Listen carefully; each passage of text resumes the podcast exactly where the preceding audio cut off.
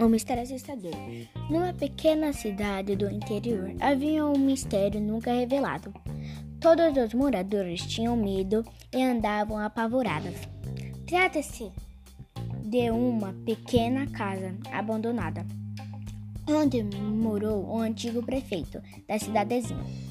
Após sua morte, os, os moradores passaram a ouvir estranhos barulhos de sua casa gritos, portas se batiam, eram alguns sons que todos ouviam ao, ao se aproximar da casa.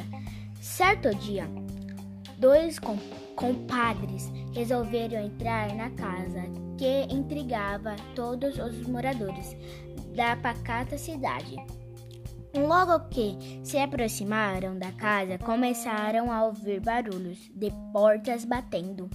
Os dois ficaram muito assustados, mas não desistiram e entraram na casa. Perceberam que o barulho vinha do quarto. Então subiram as escadas em direção ao quarto, respiraram fundo, criaram coragem e abriram a porta. Mas não havia nada lá dentro. Os dois compadres compadres resolveram andar por toda a casa. Os barulhos continuavam cada vez mais alto.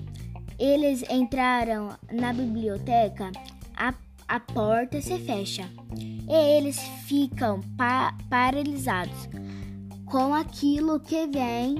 Eles sol soltam um grito de horror que é ouvido por todos da rua. Desde esse dia, nunca mais se viu esses dois compadres.